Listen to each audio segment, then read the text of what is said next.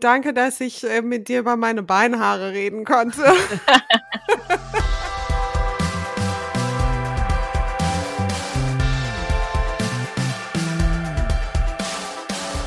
Rose und Cremant, der Feminismus-Podcast.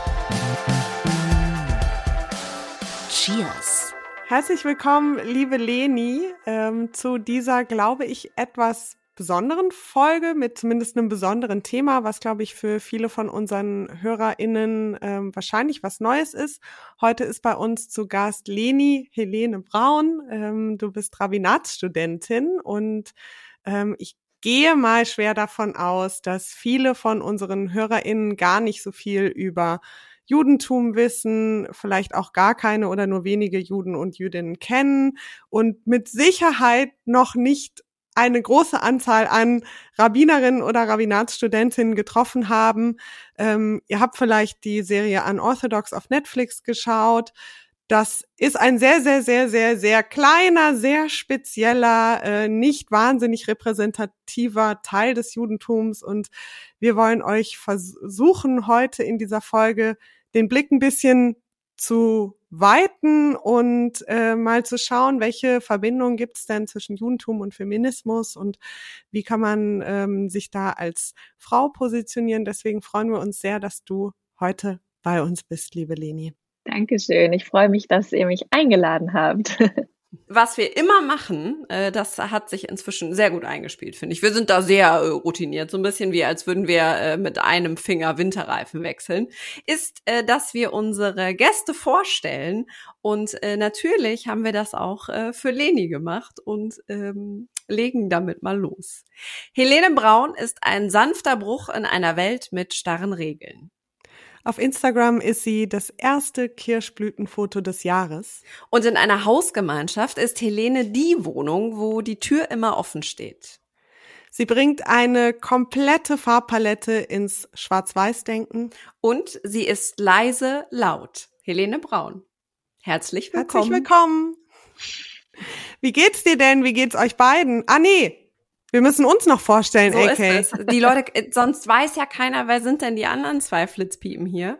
Ich fange an und stelle die Frau vor, die für Rose und Cremant das ist, was der erste Kaffee am Morgen ist, die Dusche nach dem Workout oder die Pasta nach dem Marathon, überlebenswichtig. Sie ist das, was der morgendliche Blick aufs Impfdashboard für alle ist, die die Gesamtlage gerade außerordentlich abfuckt. Sie ist wie der erste Sommertag im Frühling. Pola Sarah Natusius.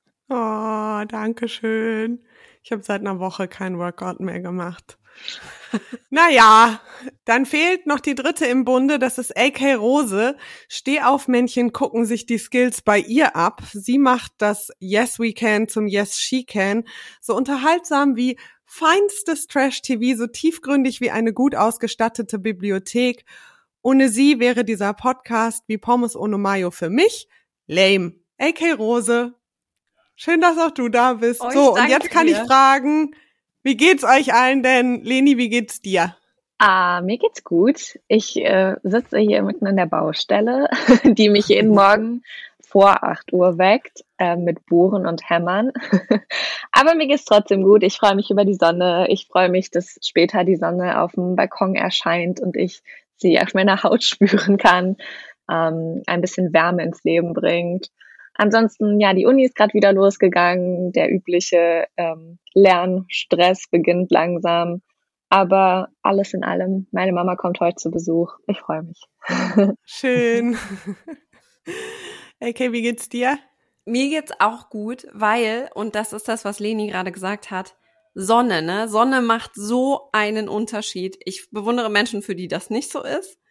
Für mich ist es so, ich bin heute Morgen aufgestanden und dann bin ich, wir haben zwei sehr große so Balkontüren und da fällt dann immer so die Sonne rein. Wirklich, heute ist einer der guten Tage, würde ich mal sagen, äh, weil, das wollen wir auch sagen, in der Pandemie Kacktage zu haben, es ist ja irgendwie normal.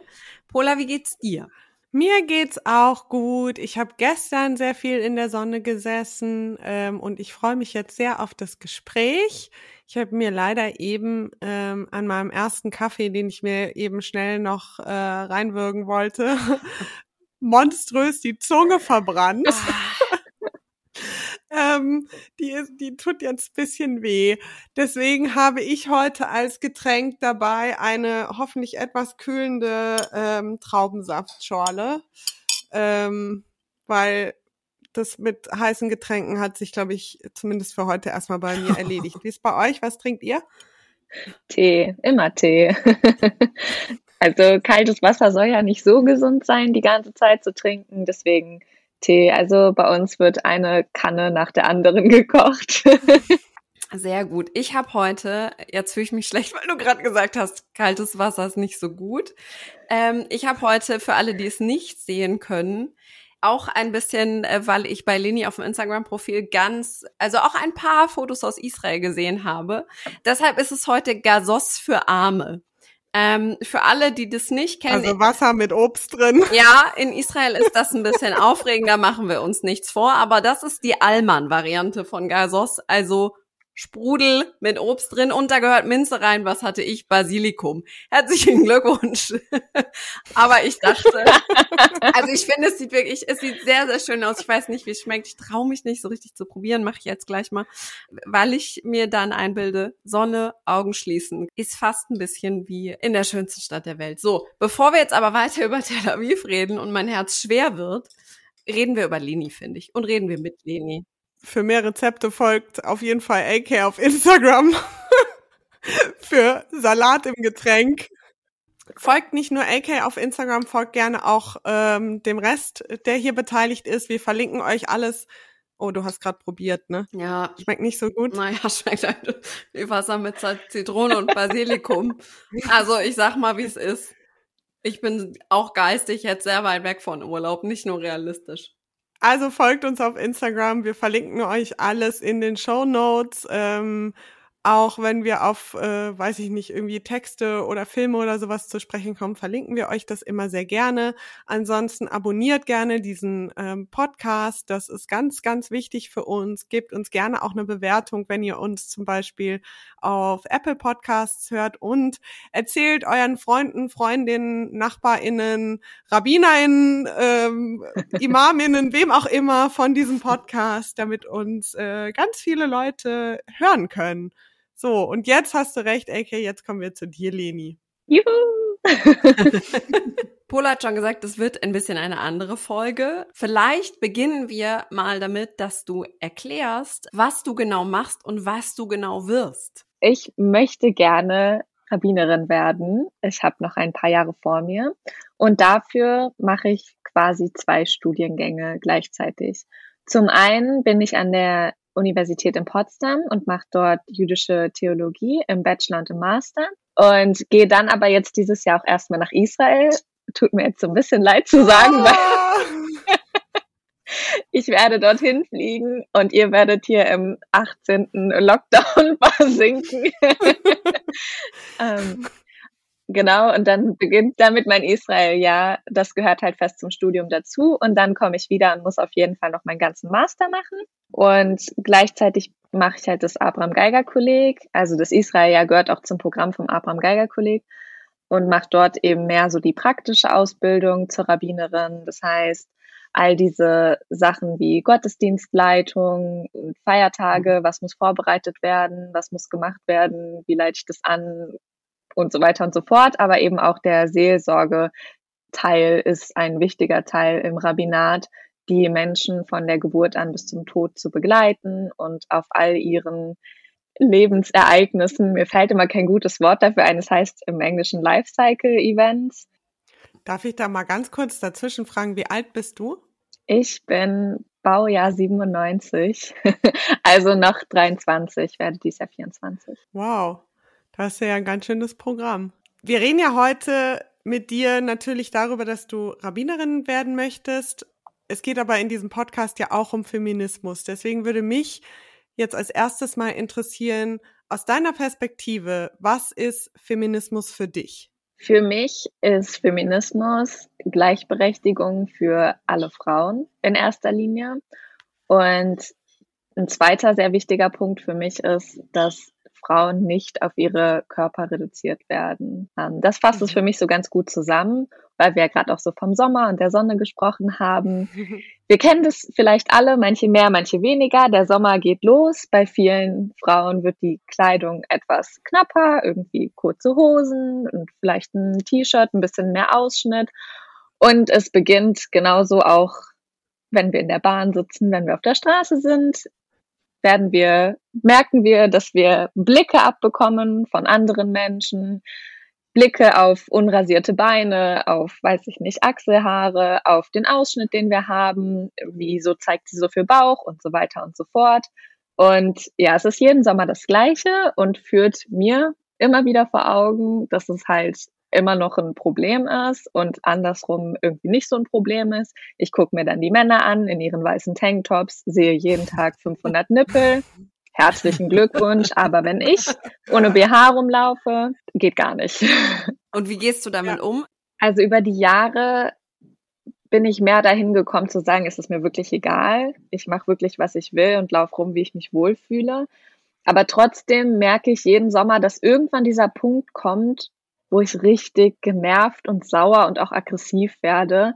Ich schaffe es immer eine lange Zeit, das so zu ignorieren und dann fällt es mir auch wirklich nicht auf. Aber irgendwann kommt es wieder durch und dann ist es so dieser Kampf, so passe ich mich jetzt irgendwie an und verdecke irgendwie Dinge oder lasse ich's? Und dann wirklich noch wieder aufzustehen und zu sagen, nein, dir ist es egal, das ist dein Grundsatz, du ignorierst das, ist dann meistens wirklich hart.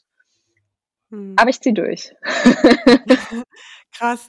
Ähm, ja, ich äh, musste ebenso aufhorchen, als du gesagt hast, unrasierte Beine, weil ich habe gestern zum ersten Mal seit äh, sechs Monaten, seit einem halben Jahr meine Beine rasiert.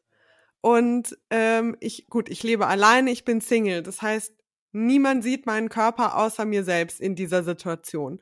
Ähm, und wenn ich rausgehe, dann bin ich aufgrund äh, der Temperaturen hier in Deutschland halt bedeckt sozusagen. Und ich fand das wirklich ganz spannend, mal ein halbes Jahr lang eben diesen Blicken, wie du es gerade beschrieben hast, wirklich radikal gar nicht ausgesetzt zu sein. Ähm, also auch nicht irgendwie durch einen Partner oder sonst irgendeine andere Person, ähm, und es war tatsächlich auch das erste Mal, in, also in meinem Leben im Grunde genommen, seit der Pubertät, seit ich angefangen habe, irgendwie Körperhaare ähm, wirklich zu haben und dann eben auch zu entfernen, dass ich die einfach mal hab wachsen lassen. Und das fand ich schon krass, weil ich mir dachte, ich bin 31 Jahre alt und ich kenne meine Körperbehaarung nicht. Und ich fand das voll angenehm, rückblickend auch einfach ein halbes Jahr mir keine Gedanken darüber zu machen. Es hat einfach gar keine Rolle in meinem Leben gespielt. Es war nicht dieses Morgens, oh, ich muss mir noch die Beine rasieren. Ähm, und dann, wenn ich aber halt mal ganz ehrlich mit mir bin, ähm, habe ich es jetzt aber doch wieder gemacht, weil so angenehm ich das finde, ich würde mich einfach trotzdem nicht trauen, also wirklich nicht trauen, mit unrasierten Beinen vor die Tür zu gehen als Frau. Und das finde ich schon krass. Aber wegen der Blicke oder ja. weil du denk oder weil du dich nicht wohlfühlst und das heißt ja nicht, dass man das naja, vielleicht eklig findet, sondern man ist Blicke. ja genau, aber man das wollte ich gerade sagen. Fühlen wir uns deshalb damit nicht wohl, weil wir denken, äh, es ist eklig, weil sorry, also woanders haben wir auch Haare so. Äh, keiner denkt, oh, ich habe eine Kopfbehaarung, ist ja widerlich. Ähm, oder weil wir so sozialisiert sind und weil wir immer beigebracht bekommen haben, Kannst du machen, würde ich aber schon auch nochmal drüber nachdenken. Ich glaube ganz klar, dass das eine Sozialisierungsfrage ist und ich persönlich finde das nicht eklig. Ich finde das auch, also ich finde es jetzt nicht super schön, Haare an den Beinen zu haben, aber ich glaube, es liegt daran, dass ich den Blick einfach nicht gewohnt bin, ähm, den Blick auf meine Beine zu richten und die schön zu finden, wenn sie behaart sind. Und das ist ganz, ganz klar, ähm, würde ich mich das nicht trauen, wegen der fremden Blicke von außen, von Männern wie von Frauen. Ähm, ich könnte mich da sicherlich irgendwie durchbeißen, aber mir ist es tatsächlich irgendwie einfach zu anstrengend musste ich jetzt irgendwie gerade so dran denken, als du das erzählt hast, Leni. Absolut. Ich finde es super spannend, was du sagst, weil das ist ja, was viele Frauen dann sagen. Ja, ich finde das aber auch an mir selber einfach nicht schön. Und ich hinterfrage das wirklich gerne, weil ich bin mir da nicht sicher, ob das wirklich stimmt. Man ist es einfach so mhm. gewohnt. Es sind diese gesellschaftlichen Normen. Bei den Frauen ist alles schön glatt rasiert. Und ob es nicht dann daran liegt, dass du es dann nicht schön findest. Also ist es wirklich. Ja stören dich wirklich deine Haare? Und was du gesagt hast, ähm, mit, dass du dann gesehen hast, wie deine Haare überhaupt aussehen, finde ich auch mega spannend. Ja. Also das ist ja eigentlich total krass. Das ist so ein Teil deines Körpers, den du nicht mal kennst, ja. weil er einfach jahrelang nicht da ist. Aber trotzdem, die Sachen, die, die man erlebt, äh, sind schon krass. Also ich habe wirklich schon das Verrückteste erlebt. Das, also gerade so in U-Bahn oder so, dass andere Leute Fotos von meinen Beinen gemacht haben. Und ich habe das auch mitbekommen. Was? Wenn dann aber. Was? Ja, Weil ehrlich. Die nicht rasiert sind? Ja. Und also ich kann es mir nur so vorstellen, dass man das halt fotografiert und irgendwem schickt, ne? So, ja. guck dir das mal an. Ja. Aber ich traue mich dann auch immer nicht, meinen Mund aufzumachen. Ich ärgere mich dann hinterher darüber, weil eigentlich müsste man was sagen. Geht ja sowieso nicht, Fotos von Fremden einfach zu machen. Ja, ähm, ja aber auch sonst, ich versuche nicht drauf zu achten. Weil wenn du drauf achtest, dann wirst du oft wirklich verrückt, ja. Das ist wirklich ekelhaft. Ich finde das ekelhaft. Ich finde diese Blicke ekelhaft, ja. um das mal umzudrehen. Ich finde halt, das mit dem Fotos machen, das ist halt, also das ist halt für mich sind das so mehrere Stufen der Grenzüberschreitung, wo ich sagen möchte, Entschuldigung, Hans-Jürgen, dein Gesicht finde ich vielleicht auch nicht so schön oder dein rechtes Ohr oder deinen linken Zeigefinger. Mache ich ein Foto davon? Nein. Also ich finde, das ist so, das ist auch so, das finde ich eh, wenn man, kennt ihr das, wenn man unterwegs ist und dann, dann wartet man irgendwo. Man wartet ja aktuell recht viel draußen irgendwo, was ja auch gut ist. Und schön mit Abstand und so. Dann steht irgendwo jemand und macht irgendein Foto von irgendwas. Und man denkt so, nee, ich bin da, glaube ich, jetzt im Bild. Und ich will das immer gar nicht. Und ich stelle mir vor, die sitzt da irgendwer gegenüber und fotografiert dich. Das ist ja mega unangenehm. Ja, geht gar nicht. Ich bin noch an einem anderen Satz hängen geblieben. Äh, ich wollte jetzt nicht wegkommen von der Körperbehaarung. Ich bin jetzt hier irgendwie der, der äh, haarige Partycrasher, ähm, sondern ähm, dass du eben gesagt hast, mir ist es egal, ich mache mein Ding. Und das ist was, äh, was ich äh, in der Vorbereitung auf diese Folge ist mir das ganz oft aufgefallen. Wir haben uns natürlich mit dir beschäftigt. Vielleicht kannst du uns noch mal erzählen, was der Auslöser war, dass du gesagt hast, ich mache mein Ding und werde jetzt mal Rabbinerin. Gab es den Moment? Äh, ja, es gab den Moment. Ähm, also es sind so viele kleine Geschichten, die so zusammenlaufen, die mich so dahin bringen, wo ich jetzt heute bin. Aber mit ausschlaggebend war eine Konferenz, auf der ich war in den USA, in Boston. Eine jüdische Konferenz, eine sehr, sehr große Konferenz, wo ich eben sehr viele junge RabbinerInnen kennengelernt habe oder auch einfach so beobachtet habe in ihrem Geschehen. Also man trägt ja auf so Konferenzen immer solche Banner und dann steht da ja auch drauf Rabbinerin so und so. Das heißt, ich sehe ja einfach, das ist eine junge Frau und auf ihrem Banner steht Rabbinerin. Und das ist bei mir so hängen geblieben, so dass ich wirklich abends im, im Hotelzimmer war und gedacht habe, hm, wie sieht's denn eigentlich in Deutschland aus? Wen haben wir denn da so als ähm, RabbinerInnen? Erstmal so allgemein, alle, die es gibt. Und auf jeden Fall ist mir aufgefallen, dass es nicht zu viele junge Rabbinerinnen in Deutschland gibt. Und so bin ich irgendwie dann darauf gekommen. Ich weiß nicht, was da noch genau in meinem Kopf vorging. Da sind dann bestimmt auch noch mehrere Gedanken gefallen. Aber ich habe mich dann einfach mal informiert, wie ist das eigentlich? Das Abraham Geiger Kolleg kannte ich ja auch schon vorher. Und ja, habe mich dann irgendwie da drin wiedergefunden und wusste Ende der Schulzeit sowieso nicht, wie viele andere auch, was ich irgendwie machen will. Und war dann ganz froh, irgendwie darauf so zufällig gestoßen zu sein und habe mich dann da reingekämpft, mehr oder weniger und habe es bis heute auch nie bereut. Also ich bin wirklich aufgegangen in diesem Studium. Ich liebe das, was ich mache. Ich liebe das Theologische, ich liebe den Seelsorgeteil, aber ich mag auch einfach die Feiertage und alles irgendwie nochmal vertieft zu lernen, mit einem ganz anderen Blick drauf zu gehen und mit vielen Menschen im Austausch zu sein, sei es innerhalb des Judentums, also mit den verschiedenen Denominationen oder einfach mit verschiedenen jüdischen Menschen. Was sind Denominationen? Sorry. Ja, Denominationen, einfach die verschiedenen Strömungen quasi, die es mhm. gibt im Judentum. Ganz wichtig nicht zu vergessen, dass die meisten Menschen in Deutschland auch einfach ja ihr säkulares Judentum leben und gar nicht ähm, so streng religiös sind. Jedenfalls bekomme ich das so mit. Ja. Und wie hat dein Umfeld darauf reagiert, als du dann ähm, entschieden hast, wahrscheinlich warst du so um die 20, würde ich mal tippen, und dann gesagt hast, so, Leute, ich habe jetzt entschieden, ich werde jetzt Rabbinerin. Wie waren da die Reaktionen? Also meine Mutter hat mich da von Anfang an unterstützt, aber ich glaube, sie hätte mich auch einfach in allem unterstützt, was ich vorgehabt hätte. Ähm, fand das aber auch eine gute Idee, auch wenn sie vielleicht zuerst nicht wusste, ob ich das jetzt wirklich ernst meine ähm, und ob ich es mir irgendwie gut überlegt habe. Aber sonst sind meine Freundeskreise durchaus ja auch sehr jüdisch geprägt, so hm. 98 Prozent oder so. Deswegen kennen die das ja zumindest erstmal auch. Die können damit ja irgendwas anfangen, die wissen, was das ist. Aber mir ist jetzt nichts Negatives im Kopf geblieben. Und wenn irgendwas wäre, dann glaube ich, wüsste ich es auch noch. Du hast deine Mutter gerade angesprochen. Wie sehr hat die dich sozusagen geprägt? Also zum einen das, das Jüdische. Also ich fand das äh, cool, gerade wie du gesagt hast, ja gut, die hätte mich eh unterstützt. Wahrscheinlich auch, wenn du gesagt hättest, hier Mars, da würde ich gerne mal hin. Das wäre jetzt so eine Idee nach dem Abi. Wie sehr hat sie dich geprägt und wie sehr war sie, war sie vielleicht auch ein Vorbild? Weil wir haben hier auch schon immer mal wieder über, ähm, über Vorbilder gesprochen, die es gibt, die man hat, über Frauen, die, ähm, die einen geprägt haben. Wie da, war das bei dir? Ich habe mein ganzes Wissen übers Judentum von meiner Mutter und durch meine Erziehung, da meine Mutter diejenige war, die das Judentum wieder so aufgegriffen hat und mich mit in die Synagoge genommen hat, also seit ich ein Kind bin. Und wir haben alle Feiertage zu Hause gefeiert und ich bin so mit allen Bräuchen und Traditionen groß geworden, weil wirklich jedes Jahr alles immer wieder gemacht wurde und wir haben auch jede Woche Schabbat gefeiert und ich kannte dann einfach sehr, sehr viel von zu Hause.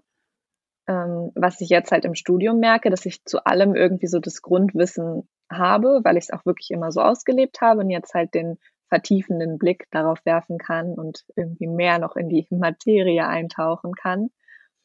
Ähm, deshalb spielt meine Mutter auf jeden Fall eine sehr große Rolle, weil ohne sie hätte ich diese ganze jüdische Identität nicht. Ich hätte ja gar nicht ähm, die Möglichkeit gehabt, so innerhalb des Judentums zu connecten, Menschen kennenzulernen, überhaupt so mir meine eigenen Strukturen aufzubauen und habe mir natürlich auch sehr, sehr viel abgeguckt. Also Dinge, wie ich sie jetzt heute mache, wo ich ja nicht mehr zu Hause lebe, habe ich ja auch einfach mir abgeschaut, wie sie sie mit mir gemacht hat. Und waren das dann auch schon, ähm, sage ich mal, Feminist buddhistisch ausgelegte Traditionen oder ich weiß jetzt nicht genau, wie man es richtig nennt, aber so wie was ich übers Judentum weiß, was nicht so besonders viel ist, ähm, gibt es ja schon ähm, bestimmte Riten, bestimmte Kleidungsstücke und ähm, Traditionen, die tendenziell eher Männern vorbehalten sind. Ähm, also wo, was weiß ich, der Mann, der den Gebetsmantel trägt, der Mann, der die Kopfbedeckung Kippa trägt, der Mann, der bestimmte Gebete nur sprechen darf. Wie war das dann bei euch? Habt ihr das da schon irgendwie anders gemacht? Wurde dir da schon was ähm, sozusagen ein anderes Auslegen dieser Tradition mitgegeben? Also es ist eigentlich ein bisschen andersrum, weil die Gemeinde, in der ich aufgewachsen bin, ist eine, die von drei sehr starken Frauen gegründet wurde. Und dadurch wurde mir sowohl in der Gemeinde als auch zu Hause immer vorgelebt, dass ich als Frau einfach alles machen kann und Aha. dass es nicht so ist oder dass es in anderen Denominationen ganz anders ist und das Judentum auch ganz andere Seiten haben kann, das habe ich eigentlich erst viel später dann herausgefunden. Ähm, so dass es wirklich ähm, ja einfach andersherum war und ich dann gesehen habe, oh, ähm, das kann auch ganz anders sein. Und wie machst du das dann zum Beispiel mit deinem Freund, ähm, wenn ihr Feiertage feiert, äh, macht ihr das dann irgendwie abwechselnd, wer die Gebete spricht oder zusammen? Oder wie sieht es dann, wie lebst du das quasi in deinem Alltag? Ich würde sagen, wir machen eigentlich alles zusammen. Ähm, also wenn es jetzt so um Kiddush machen, Freitagabend, ne, so Brot und Wein singen und so geht, dann ist es mehr so abwechselnd oder auch so ein bisschen, wer jetzt gerade Lust hat. ähm, aber Feiertage gestalten, also was jetzt ja durch Corona sehr viel zu Hause stattfand, eigentlich immer alles ähm, gemeinsam. Und kommt natürlich auch immer ein bisschen auf die, auf die Expertise und auf das Wissen an. Das haben wir beide auch manchmal noch an sehr unterschiedlichen Stellen. Also manchmal weiß ich die einen Dinge mehr und manchmal weiß er die anderen Dinge mehr. Ihr habt da keine festgefahrenen Muster oder Überhaupt nicht. Ich würde sagen, dass er eher Dinge an mich abtritt, weil er sagt, ja, du kannst das doch, du machst das doch, du weißt das doch. Ähm, aber überhaupt nicht so, dass ich mich dadurch in den Vordergrund spielen würde. Also es ist schon sehr, sehr ausgewogen alles.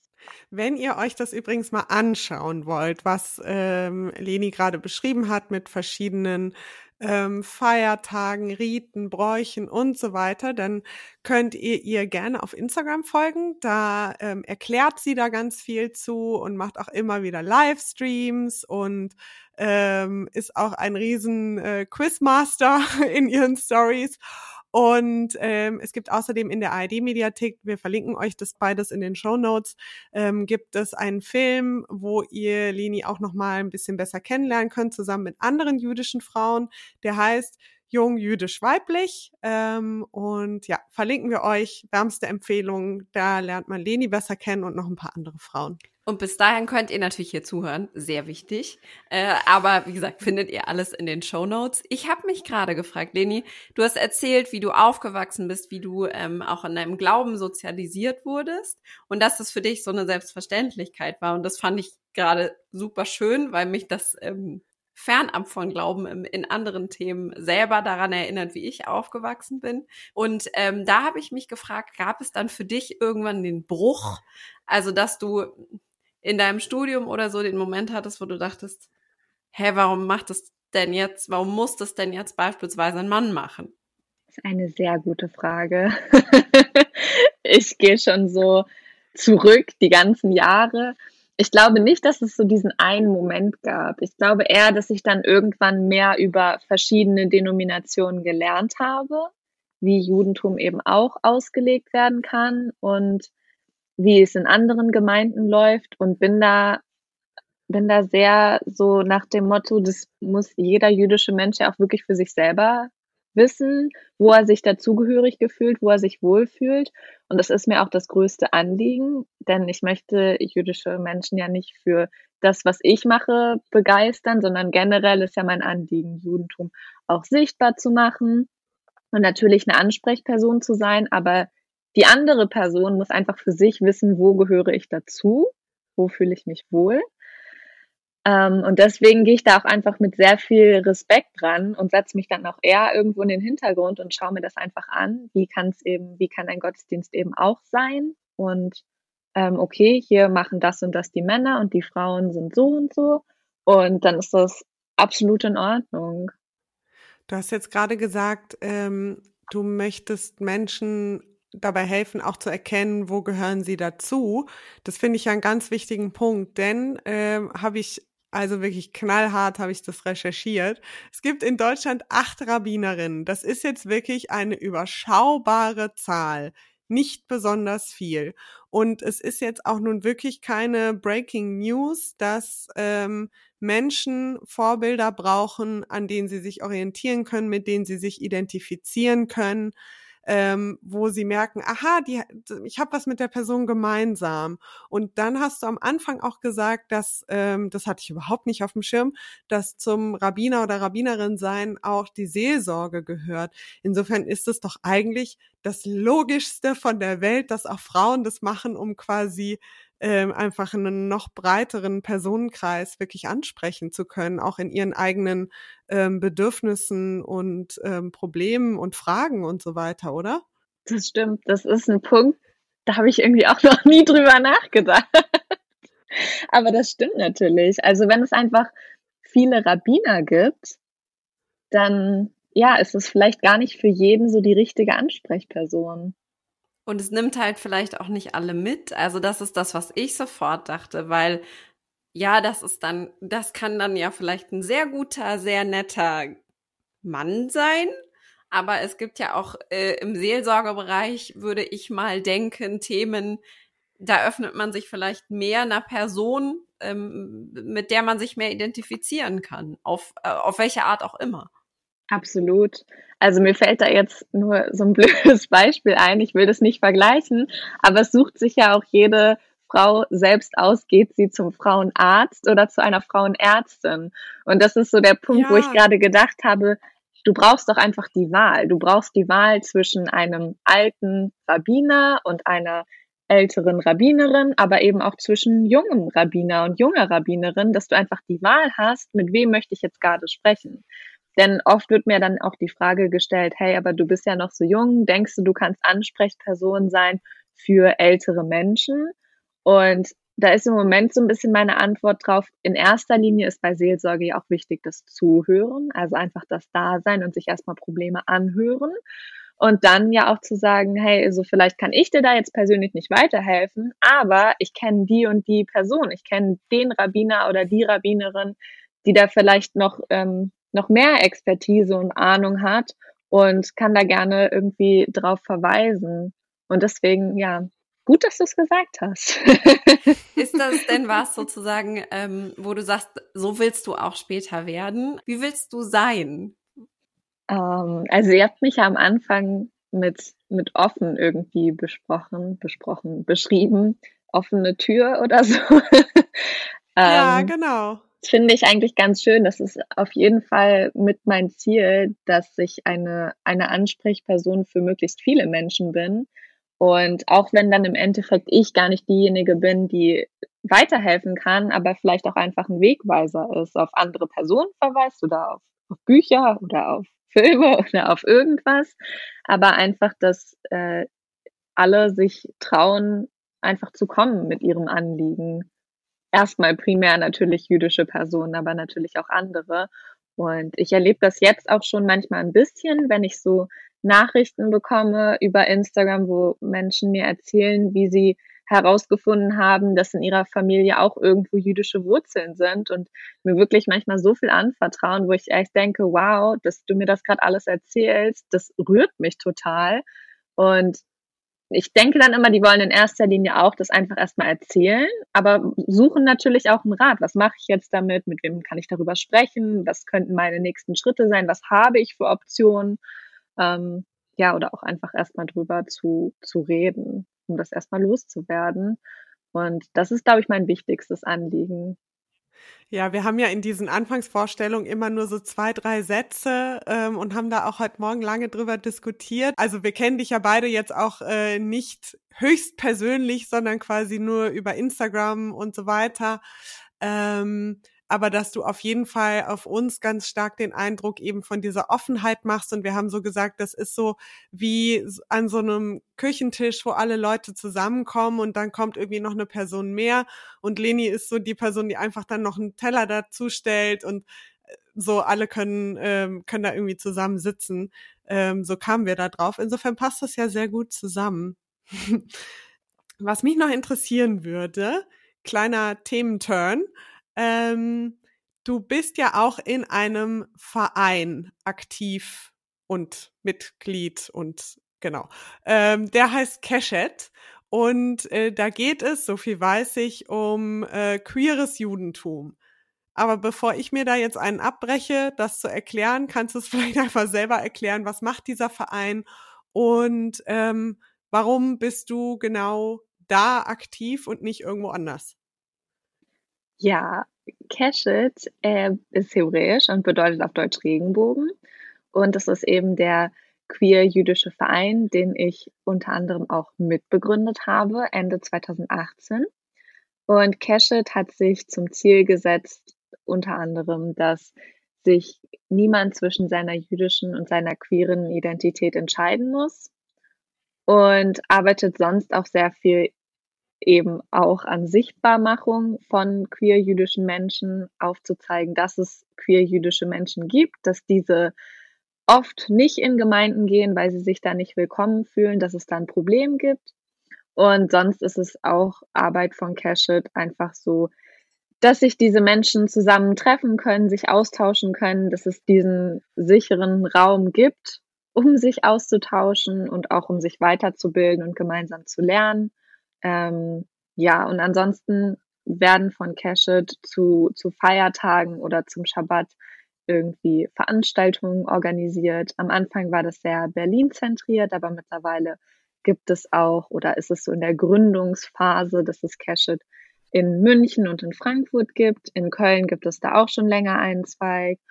Und ja, wir hoffen, dass es sich noch weiter durch ganz Deutschland zieht. Und wenn Corona wieder vorbei ist, ist ja auch unter anderem zum Beispiel die Pride ein sehr wichtiges Event für einen solchen Verein.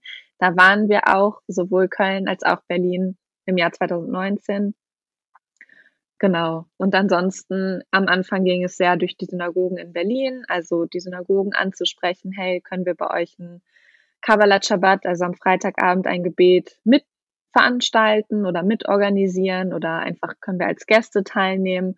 Und ja, dann kamen wirklich sehr, sehr viele Menschen, die sonst gar nicht in die Synagogen gehen. Also die Räumlichkeiten waren immer gut ausgefüllt ähm, und das zeigt ja einfach schon einiges. Gab es da auch äh, Stimmen innerhalb der Community, ähm, die das eher nicht so toll fanden? Weil für mich klingt das jetzt auf den ersten Blick als etwas sehr fundamental Umwälzendes. Also ich glaube schon für viele Leute ist äh, so diese Kombination queeres Judentum sprengt schon komplett die Matrix.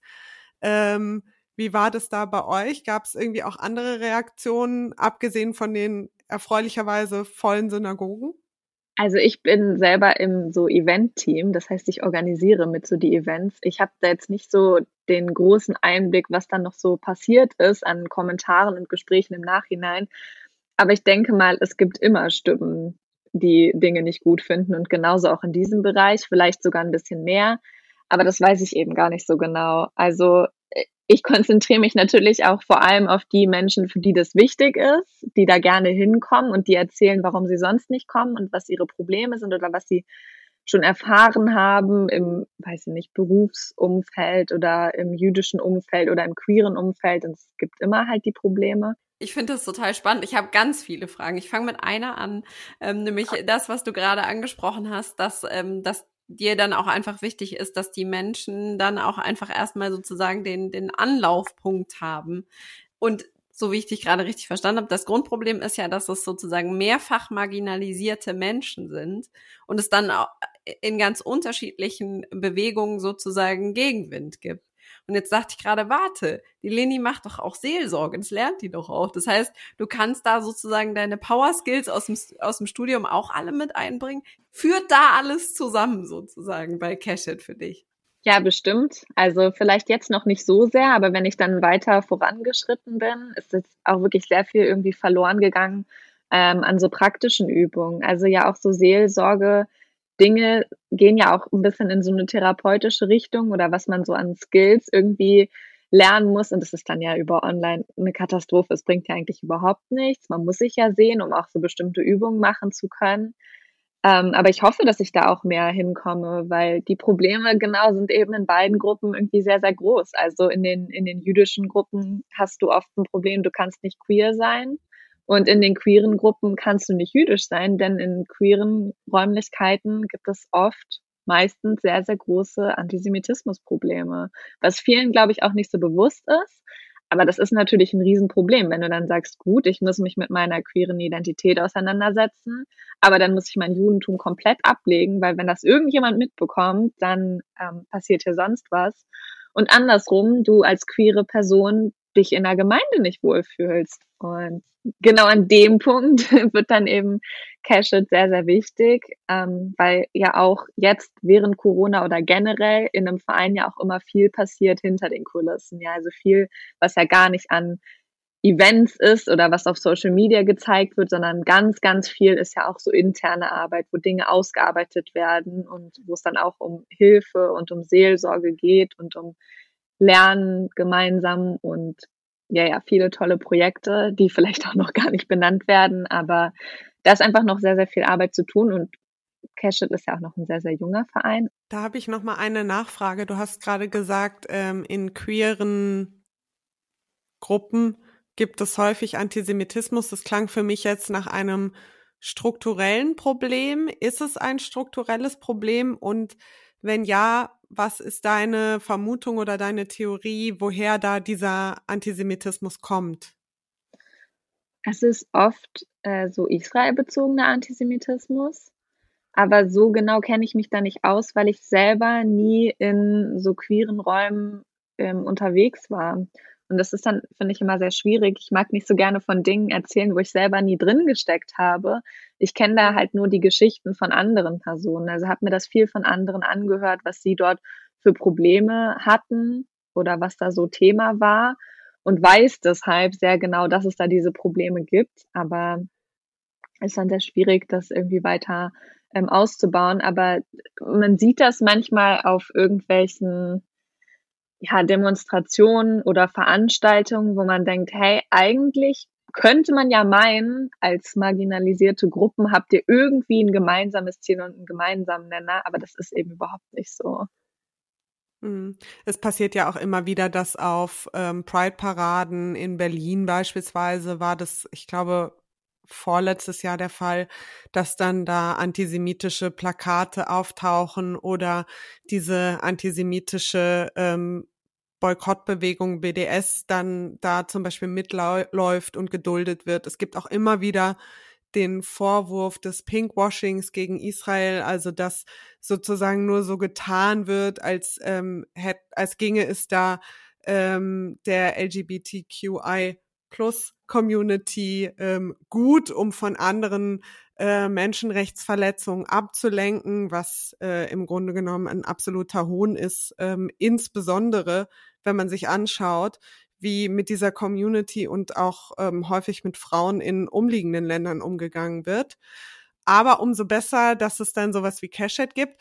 Ihr könnt ihnen auf jeden Fall auf Instagram folgen. Da gibt es auch noch sehr viel zu lernen und da werdet ihr noch mehr erfahren über die Arbeit von Cashet. Schauen wir mal ein bisschen in die Zukunft. Du bist jetzt Anfang Mitte 20 in äh, 30 Jahren bist du Anfang Mitte 50, dann bist du schon seit mehreren Jahrzehnten erfolgreiche Rabbinerin. Ähm, wie stellst du dir dann das Judentum in 30 Jahren vor und vielleicht auch wie feministisch stellst du es dir in 30 Jahren vor? Was äh, soll sich bis dahin alles ändern? Was willst du alles ändern?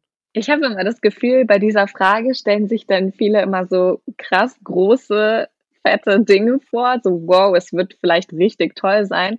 Und ich muss dann erstmal wieder zehn Schritte zurückrudern und sagen, ganz ehrlich, in erster Linie hoffe ich einfach, dass es in 30 Jahren Judentum in Deutschland gibt oder aus meiner Sicht, dass es weiter liberales Judentum in Deutschland gibt, weil ich es als meine Aufgabe sehe, dieses eben wieder mit aufzubauen. Denn es war ja schon mal da, es gab eine große Blütezeit von Reformen Judentum in Deutschland. Aber es ist einfach sehr, sehr viel verloren gegangen und zerstört worden. Und deswegen ist das erstmal mein Hauptanliegen. Wie das dann genau aussieht, soweit denke ich ehrlich gesagt dann noch überhaupt nicht. Natürlich würde ich mir wünschen, dass da viele feministische Aspekte zu finden sind, ähm, dass es eine Akzeptanz von LGBTQIA-Jüdinnen gibt. Aber ja, in erster Linie einfach erstmal jüdisches Leben in Deutschland. Hm. Ja, also ein besseres Schlusswort gibt's nicht, weil das ist so eins, wo man mit so einem Textmarker so ein großes Ja dran macht. Vielen Dank, dass du mit uns gesprochen hast, dass du uns mitgenommen hast, dass du uns ganz viele Sachen erklärt hast. Und danke, dass ich äh, mit dir über meine Beinhaare reden konnte. Super. Nächstes Mal treffen wir uns dann nicht auf ein so ein Getränk, sondern auf ein, auf ein Wein vielleicht. Und dann können wir ja. dieses, diese Beinhaar-Debatte nochmal auf den Tisch legen. Und nicht nur die, die Debatte, dann können wir unsere behaarten Beine auf den Tisch legen. So nämlich. genau. Und vieles, worüber wir gesprochen haben, könnt ihr natürlich auch nochmal äh, nachlesen. Äh, die Dokus, die wir angesprochen haben, das gibt es alles in den Show Notes natürlich. Nächste Woche haben wir eine aktuelle Folge und ihr könnt uns eine Mail schreiben an podcast.ida.me und könnt uns sagen, was euch bewegt, was eure zwei feministischen Freundinnen von der Tankstelle besprechen sollen. Schreibt uns eine Mail. Und ihr könnt uns sehr, sehr gerne auch auf Instagram folgen. Ähm, abonniert uns gerne, wo auch immer ihr uns hört, auf YouTube, auf Apple Podcasts, Spotify, Soundcloud und so weiter und so fort. Lasst uns gerne eine Bewertung da und dann hören wir uns nächste Woche wieder. Bis dahin. Tschüssi. Tschüss. Tschüss.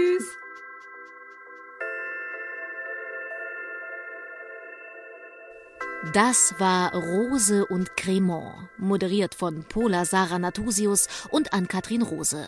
Erdacht und gemacht von der Innovations- und Digitalagentur IDA. Hä? Wer? Steht alles auf ida.me. Und jetzt noch Danke an die, die diesen Podcast möglich machen. Theresa Heilmann, Matthias Montag, Rebecca Pointke, Kai Niemann und Annemarie Leipe.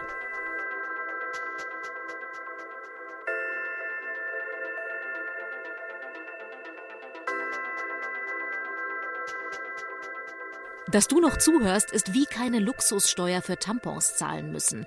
Hart erkämpft und trotzdem geil. Danke.